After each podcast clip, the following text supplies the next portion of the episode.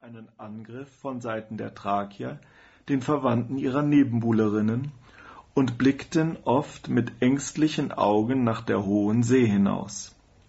Auch jetzt, wo sie das Schiff Argo heranrudern sahen, stürzten sie alle miteinander aufgeschreckt aus den Toren und stürmten mit Waffen angetan wie Amazonen ans Ufer. Die Helden verwunderten sich höchlich, als sie das ganze Gestade voll von bewaffneten Weibern und keinen Mann erblickten.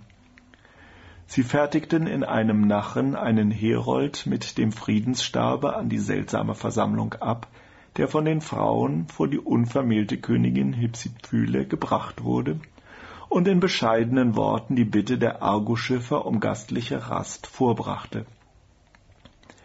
Die Königin versammelte ihr Frauenvolk auf dem Marktplatze der Stadt.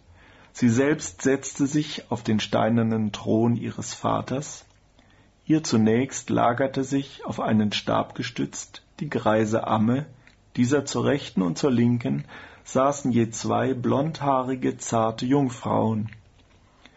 Nachdem sie der Versammlung das friedliche Ansinnen der Argonauten vorgelegt, sprach sie aufgerichtet Liebe Schwestern, wir haben eine große Freveltat begangen und in der Torheit uns männerlos gemacht.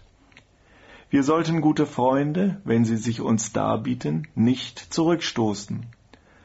Aber wir müssen auch dafür sorgen, dass sie nichts von unserer Untat erfahren.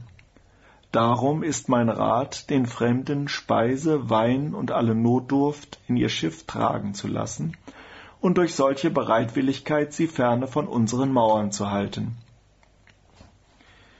Die Königin hatte sich wieder niedergesetzt und dagegen die alte Amme erhoben. Mit Mühe richtete sie ihren Kopf aus den Schultern auf und sprach Sendet immerhin den Fremdlingen Geschenke, dies ist wohlgetan. Denket aber auch daran, was euch bevorsteht, wenn die Thrakier kommen. Und wenn ein gnädiger Gott diese fernhält, seid ihr darum vor allem Übel sicher? Zwar die alten Weiber wie ich können ruhig sein, wir werden sterben, ehe die Not dringend wird, ehe alle unsere Vorräte zu Ende sind.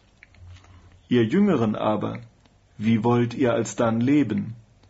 Werden sich die Ochsen für euch von selbst ins Joch spannen und den Flug durchs Ackerfeld ziehen? Werden sie an eurer Stadt, wenn das Jahr herum ist, die reifen Ehren abschneiden? denn ihr selbst werdet diese und andere harte Arbeiten nicht allein